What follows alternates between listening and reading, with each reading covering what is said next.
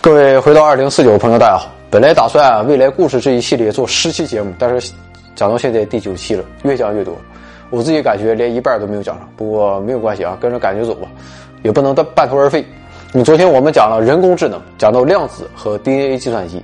不过这种超级计算机的实现，还要有一个重要的前提条件，而且这项技术革命也许会对人类生活有更深远的影响，这就是微型至极的技术——纳米技术。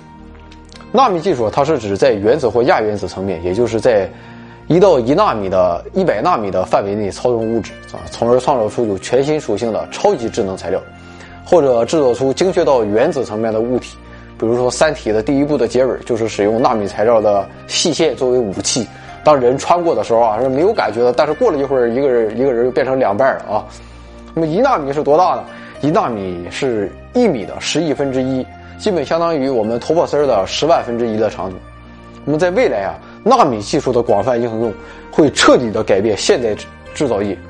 所以也有人说，纳米技术带来的变革将会是蒸汽机、晶体管和计算机的总和。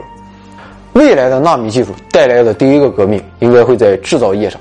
那么工厂、商店也许都会在纳米技术影响下不复存在，或者存在很少。为什么呢？没有必要了。那么工厂将会被采用纳米技术的微型工厂所取代，而微型工厂在哪呢？就在我们自己家里，我们可以单独腾出个房间作为自己的纳米微型工厂，或者将其安置在家中任何一个地方。那么现代制造业基本基于两个理念，一个是规模经济带来的经济利益，一个是满足人们的个性化需求。我们可以在商场中挑选自合适自己的商品，但是当我们自己家有了这样的小工厂后，我们可以只在需要某种商品的时候，速度很快的啊，就给它生产出来。如果制造出来的产品用完了不需要了，我们还可以通过逆向制造啊把它清除。这有点像把废弃的基础制品融化，然后再做成其他的物件，比如说把自己家的铁锹贡献出来大炼钢铁。那么到时候收破烂这个行业，那么这个行业的吆喝声就会成为你脑海中久远的回忆了。比如说你今天晚上要在家里请客。准备大宴宾客，突然你老婆发现家里的杯盘碗碟、锅碗瓢盆都不够了，怎么办？下楼去买。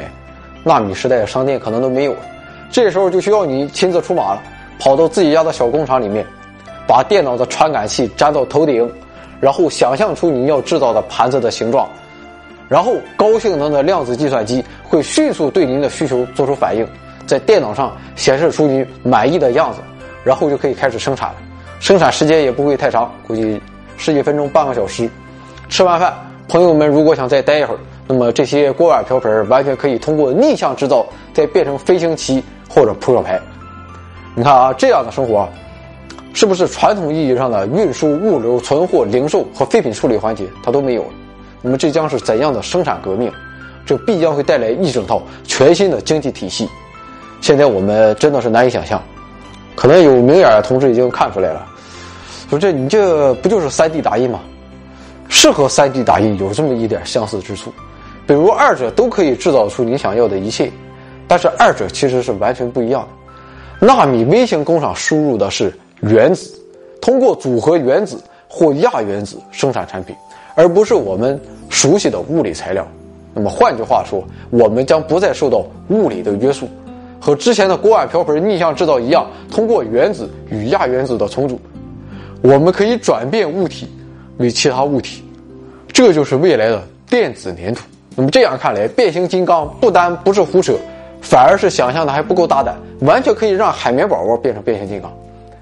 纳米技术如果真的发展到极致，甚至可以制造出人类的复制品。甚至有可能，人工智能有一天造反了，通过纳米技术制造出一个可以自我组装并且拥有自我意识的军队，准备取人类而代之了。啊，当然，上面说的这些现在看起来还比较遥远。那么说点近的，在可预见的一百年之内，我们可以通过纳米技术来制造无需清洁的袜子、防污衣服、地毯、自动清洗的窗户、防弹衣、抗微生物的包装等等等等啊！而且一些东西现在已经实现了。相信五十年后，纳米技术一定会让人们目瞪口呆了。那么，纳米技术在未来带来的第二个革命就是医学革命。那由于纳米微粒可以进入并改变真正的肿瘤细胞，所以癌症治疗也许不再是难题。假如说我在二零四九年，我们不是回到二零四九了吗？我患了脑癌晚期，按现在的技术，大夫会告诉我没法手术，回家想吃点什么就吃点什么但是在纳米技术的未来，我就不用提早把遗嘱写好了，科学家会向我的血液中注入一系列微型的纳米机器人。那么这些微型机器人会通过压电微电极在我体内行走行走，到达治病的根源，然后开始挽救我生生命的治疗，包括给给药和脑部高敏感区的显微手术。那么治疗完成后，这些机器人会在卫星导航的引导下寻找我身体上的出口。我接下来要做的就是上趟厕所。和人工智能一样，纳米技术的发展不但会为生活带来革命性的变化，使生活变得更加智能、更加便捷，人类也会更少的被疾病所困扰。但是，通过排列原子、亚原子来创造我们想要一切形态的事物，也会带来一系列可怕的后果。但不论怎样，纳米时代终究会来临。活着的人会见证一切。科学节目的新闻联播，新知每天更新。回到二零四九，每周五更新。右侧二维码是微信的，左侧二维码是微博的，名字都叫回到二零四九。不论您是在哪个平台接触我们的节目，如果您想在第一时间看到更新，记得关注我们。时代喧嚣，融知识一席之地。生活很忙，给心灵广阔时空。